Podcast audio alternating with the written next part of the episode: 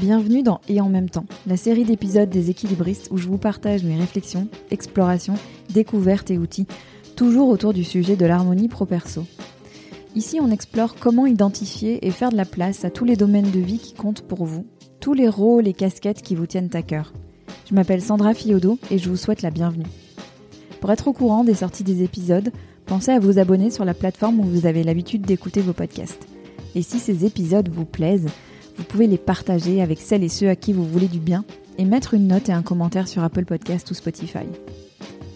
Pour avoir des nouvelles régulières des équilibristes, la lettre numéro d'équilibriste est là pour ça, avec des ressources et des idées pour aller plus loin dans vos propres explorations. Rendez-vous sur mon site www.leséquilibristes.com. Merci d'être là et place maintenant au sujet du jour. Salut mes équilibristes, je suis très heureuse de vous retrouver pour la thématique du jour, dédié au fait de se créer un rythme soutenable. Soutenable, je l'entends au sens euh, sustainable, c'est-à-dire durable, euh, pérenne, qui peut être soutenu. Voilà, littéralement qui peut être soutenu dans le temps. Et cette thématique, ça fait un moment qu'elle me trotte dans la tête, parce que vous vous doutez bien que c'est au cœur de tout ce qu'on, toutes les réflexions des équilibristes. Et elle a été remise au devant de la scène par une conversation avec une grande amie à moi qui s'appelle Émilie, avec qui j'ai changé euh, un week-end il y a pas longtemps qui me disait c'est fou, j'ai des souvenirs de mes parents qui se posaient sur le canapé, qui prenaient le temps de déjeuner, et j'ai l'impression qu'on se pose beaucoup moins, qu'on qu'on a qu'on est moins comme eux, enfin qu'on fait tout plus vite quoi. Et elle me disait bah c'est peut-être euh, biaisé parce qu'on a un rapport au temps qui est différent quand on est enfant, mais quand même, je trouve qu'il y a beaucoup de beaucoup de juste dans ce qu'elle dit. Et j'avais envie qu'on creuse un petit peu ça. Donc il y a, il y a plein de raisons qui font que nos générations sont très différentes de celles de nos générations, des générations de nos parents. On est dans un monde qui est différent, dans un monde qui s'agite plus, avec ben, d'une part le, le, taux d'activité des femmes qui a complètement changé, et ce qui fait qu'il y a beaucoup de foyers. Pour les foyers où il y a deux adultes, ben, souvent les deux travaillent. Et pour les foyers où il n'y a qu'un adulte, les familles séparées qui sont extrêmement nombreux, presque majoritaires, si les derniers chiffres que j'ai sont bons, ça veut dire qu'il y a une charge de la maison qui avant était gérée, qui n'était pas un sujet, qui est devenu maintenant un, sujet à se répartir et qui se répartit bien souvent dans les interstices du travail, dans, dans ce qui reste de temps. Donc il y a ça, il y a les outils de communication qui sont pas du tout les mêmes, bien sûr. Les smartphones ne datent que de 2007, c'est fou quand on y pense. Ça fait que 15 ans et, pourtant, notre monde, on est totalement euh, métamorphosé avec notre rapport au temps qui est complètement différent et notre rapport à notre présence, à notre, notre attention, à notre présence réelle, effective dans un endroit, présence psychique aussi, qui sont complètement différents. Moi, je vois aussi la question des exigences liées à la parentalité, avec la montée des idées autour de la parentalité positive qui apporte son lot d'idées merveilleuses et son lot d'injonctions et de, et de pression sur les parents. Et donc tout ça donne un rythme globalement plus rapide, plus intense aussi, avec plus d'exigences, plus de, de, enfin des barres plus hautes un peu partout. Donc cette idée, cette, sensation que le tempo qui nous est imposé est, beaucoup plus soutenu. Et par rapport à ça, il y a une, ce terme de soutenable, il me paraît super important. Ce que je constate très souvent, aussi bien parmi mes proches que mes clients, mes clientes, et juste une observation toute basique de notre mode de fonctionnement, je vois qu'on fonctionne souvent dans ce que j'appellerais le orange sanguine, c'est-à-dire dans un rythme où on est déjà quasiment dans le rouge, en permanence. Donc c'est-à-dire que dès qu'il y a un grain de sable, qu'il y a un imprévu, qu'il y a quelque chose qui, euh, qui sort de la manière dont on avait conçu, prévu les choses, bah on bascule dans le rouge. Je repense souvent à la conversation que j'ai eue avec Albert Moukébert, qui est dans l'épisode de la semaine dernière. Albert qui dit se créer des plages de vide, se créer du mou, avec bien sûr la nuance qu'il dit être privilégié de pouvoir le faire, avoir le luxe de pouvoir le faire aujourd'hui et d'avoir bien conscience que c'est un privilège. Mais quand même, il y a quelque chose de très intéressant dans sa manière de concevoir ce temps et de se créer du mou, des matelas, des choses qui font qu'on peut encaisser, à la fois qu'on peut encaisser euh, quand il y a quelque chose qui se passe pas comme prévu, mais aussi qu'on peut euh, aller chercher ce dont on a besoin. Donc lui, il dit, moi j'adore les trucs improvisés avec les copains. On peut pas improviser des trucs avec les copains si tout rentre au chausse-pied. Donc l'invitation de ce podcast d'aujourd'hui, c'est de revenir à du vert, c'est-à-dire d'être sur un rythme vert pour que quand euh, il y a de l'imprévu, quand il y a des, choses qui grippent le système, on bascule dans le orange sanguine et, de temps en temps le rouge, mais qu'on reste pas dans le orange sanguine et le rouge, que ce soit pas, disons, le seuil de base. Je vous propose trois réflexions autour de ça. La première réflexion, c'est celle de prendre grande conscience de ces niveaux d'énergie. Je suis toujours frappée, j'ai eu des conversations récemment avec plein de personnes et qui me rappelaient à quel point, à quel point cette idée que nos rythmes d'énergie, nos niveaux d'énergie sont fluctuants n'est pas évidente. Alors que c'est une donnée biologique, mais quelque chose qu'on essaie toujours de mettre sous le tapis, comme si euh, il suffisait par la volonté de croire qu'on est une machine et que donc on a un rythme linéaire, un rythme des, puis une énergie linéaire, comme s'il suffisait de le croire pour que ce soit vrai. Ben c'est pas vrai. Notre énergie, c'est comme plein d'autres choses. Elle fonctionne par cycle. Et donc d'avoir conscience de ça, de, des moments où on a beaucoup d'énergie et de surfer sur la vague, et à contrario, quand on sent qu'on n'en a pas, bah, de, capitaliser là-dessus de se dire bah c'est un temps de repos, c'est un temps d'hibernation, c'est un temps de, repli et de, et de calme. D'avoir très conscience de ça, déjà c'est une première piste. De commencer à repérer ça dans, dans vos journées, dans vos semaines. Qu'est-ce qui se passe pour vous? Il ressemble à quoi vos cycles et il ressemble à quoi, elle ressemble à quoi ces fluctuations d'énergie que vous pouvez vivre? Ça c'est la première chose. La deuxième chose qui est très liée, c'est d'alterner des moments d'intensité avec des moments de repos. C'est toujours drôle de voir comment des choses qu'on trouve euh, tout à fait normales et acquises pour, pour d'autres, euh, on, on, a du mal à les appliquer. Par exemple, on n'attendrait jamais d'un sportif de haut niveau qu'il s'entraîne en permanence ou qu'il soit en compétition en permanence. Ça n'aurait aucun sens. On sait bien que son corps a besoin de repos, euh, que ses muscles ont besoin d'être d'être au calme après avoir fourni un effort intense. C'est exactement la même chose pour nous.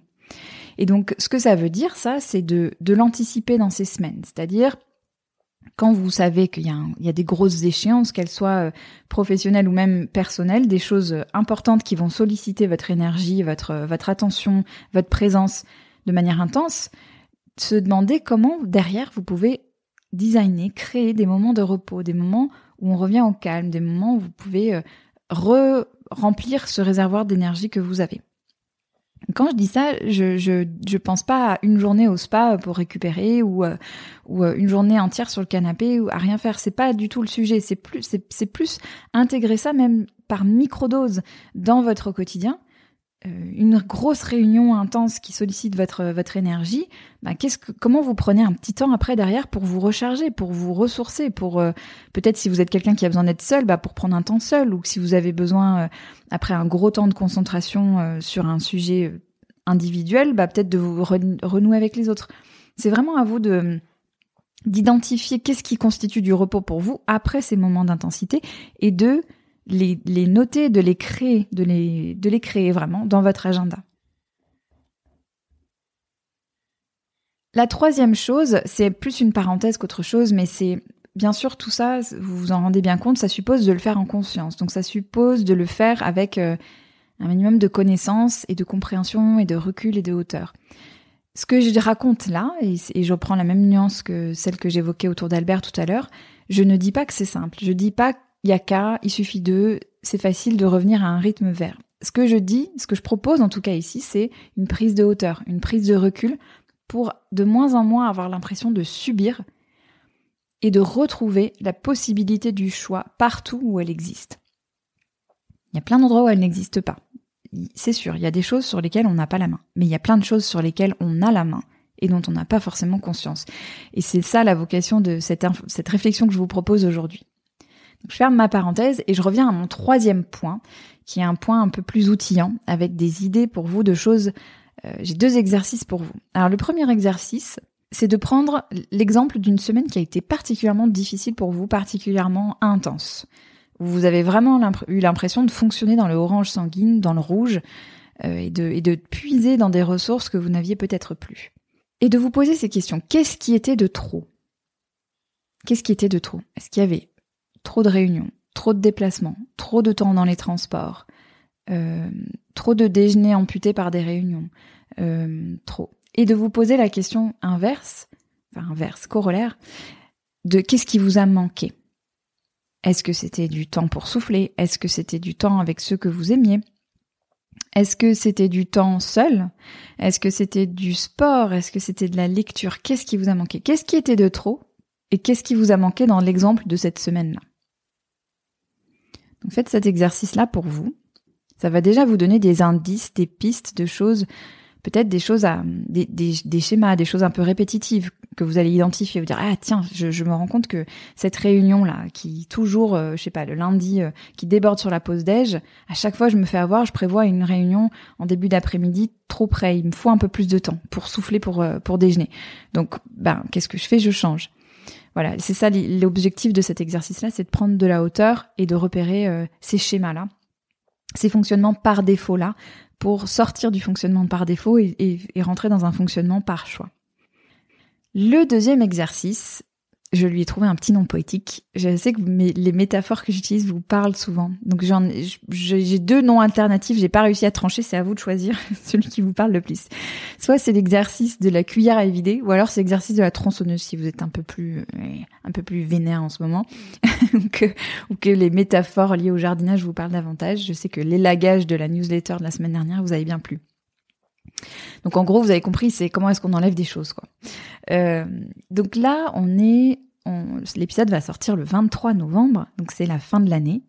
La fin de l'année est très souvent dense pour les équilibristes, parents qui gèrent mille choses. Donc il y a Noël qui approche, il y a des peut-être euh, d'autres fêtes, euh, la fin d'année qui est souvent synonyme de, de, bilan, de clôture, de tout ce genre de choses. Et donc la question que je vous pose, c'est qu'est-ce que vous allez couper? Dans ces semaines denses de fin d'année qui s'annoncent, qu'est-ce qui va être coupé? Avec quatre questions pour vous. La première, à quoi vous allez dire non? Tout simplement, à quoi vous allez dire non? Euh, Les dîners, euh, les, euh, les réunions, les projets en plus. Qu'est-ce qui ne passe plus? La deuxième question, qu'est-ce que vous allez reporter? Qu'est-ce que vous auriez Qu'est-ce qui vous aimeriez faire? Qu'est-ce qui est important pour vous et qui n'a pas de caractère d'urgence? Et là, ça demande que vous posiez vraiment la question de ce caractère d'urgence qu'on a tendance à poser par défaut surtout, ce qui n'est pas euh, ce qui n'est pas réaliste, ce qui n'est pas juste. Donc, qu'est-ce que qu'est-ce qui peut être reporté? La troisième question, c'est qu'est-ce que vous pouvez déléguer? Vous ne pouvez pas être partout. Il y a sûrement des gens qui font les choses aussi bien, voire mieux que vous, en tout cas différemment. Donc, à qui vous allez pouvoir déléguer certaines des choses qui sont dans les semaines denses de fin d'année qui s'annoncent. Votre conjoint, votre conjointe, votre, euh, vos parents, vos enfants, votre équipe, vos amis, euh, la babysitter, toutes ces personnes-là qui sont vos alliés dans cette création de votre équilibre, de ce qui, ce qui convient bien pour vous, à qui vous allez déléguer des choses. Et la quatrième question, je crois que c'est ma préférée. Qu'est-ce que vous allez accepter de faire pas à fond. Bâclé, avec plein de guillemets, parce que je sais que ça sera pas bâclé, mais selon vos critères, certainement ça le sera. Je pense qu'il y a pas mal de perfectionnistes parmi vous. Donc qu'est-ce que vous allez faire au seuil du good enough? Qu'est-ce qui suffira bien? Qu'est-ce qui sera, voilà, ça sera fait, mieux que parfait. Et voilà. Donc qu'est-ce que vous acceptez de ne pas faire à fond, de faire good enough? D'expérience, quand je fais faire ce type d'exercice à mes coachés, c'est cette dernière question qui est la plus inconfortable. Et si vous avez envie de mener la réflexion encore plus loin, vous pouvez aussi vous demander, euh, être très curieux ou curieuse de vos sensations quand vous allez faire le pas à fond et de d'être euh, de vous rendre compte ah tiens là je, je suis pas à l'aise de rendre ça ou je suis pas à l'aise de faire ça comme ça je le fais quand même et qu'est-ce que j'apprends? Qu'est-ce que je vois? Qu'est-ce que je constate de du malaise que ça me que ça me génère? Donc soyez très curieux de vos réactions. Donc vous avez bien compris dans toutes les propositions que je vous ai faites là il s'agit de moins, il s'agit de faire moins, il s'agit d'enlever, de tailler, pas de rajouter. Et je, alors les, citations d'Instagram là dans tous les sens, j'en ai vu qui étaient tantôt euh, attribuées à Saint-Exupéry, tantôt Coco Chanel, euh, mais qui, qui sont sûrement euh, vraiment des citations de Saint-Exupéry et de Coco Chanel, mais bref, qui disent en gros la même chose qu'en faire moins, en mettre moins, c'est ce qu'il y a de mieux. Donc je crois que Coco Chanel, c'est quand vous êtes prêt à sortir de la maison, Regardez-vous une dernière fois dans la glace et enlevez un accessoire. Et Saint-Exupéry, c'est euh, les choses parfaites. Euh, les choses sont parfaites quand il y a plus rien. C'est pas quand il y a plus rien à ajouter, c'est quand il y a plus rien à retirer. Donc je paraphrase très mal, mais vous avez compris l'esprit. C'est où est-ce que je peux en faire moins? Où est-ce que je peux en mettre moins? En gros, moins. voilà. J'espère que ces réflexions et propositions d'outils vous aideront à réfléchir et à vous mettre en mouvement pour trouver ce fameux rythme le plus vert possible en tout cas, de sortir du orange sanguine. Et bien sûr, la conversation continue par mail. Vous pouvez m'écrire à sandra.conscious, c o n s c i o u s du 6 cultures, culture au pluriel.com. On peut se retrouver sur les réseaux sociaux. Je suis sur Instagram et sur LinkedIn. Et dans les prochains épisodes, bien sûr, parce que c'est une suite d'exploration euh, autour de ces thématiques-là. Je vous invite aussi à vous inscrire à l'atelier que j'animerai mardi prochain, le 29 novembre, entre midi et 14h sur Zoom pour vous accompagner dans la réflexion sur votre définition de la réussite. La réussite pour vous, la réussite, euh, pas la réussite en soi, la réussite pour vous. Qu'est-ce que ça veut dire et comment je me la crée? C'est en petit groupe, vraiment en petit groupe, et on passe toujours à un moment très très riche d'échange, de réflexion sur soi et de mise en mouvement. Donc c'est, je vous invite vraiment à nous rejoindre. Le lien pour vous inscrire dans la description de l'épisode. Il me reste à vous souhaiter une bonne journée, une bonne soirée, une bonne matinée. Je sais pas quelle heure il est quand vous écoutez et à vous donner rendez-vous la semaine prochaine pour un prochain épisode, une interview avec quelqu'un qui va nous faire du bien. Vous allez voir. À très bientôt!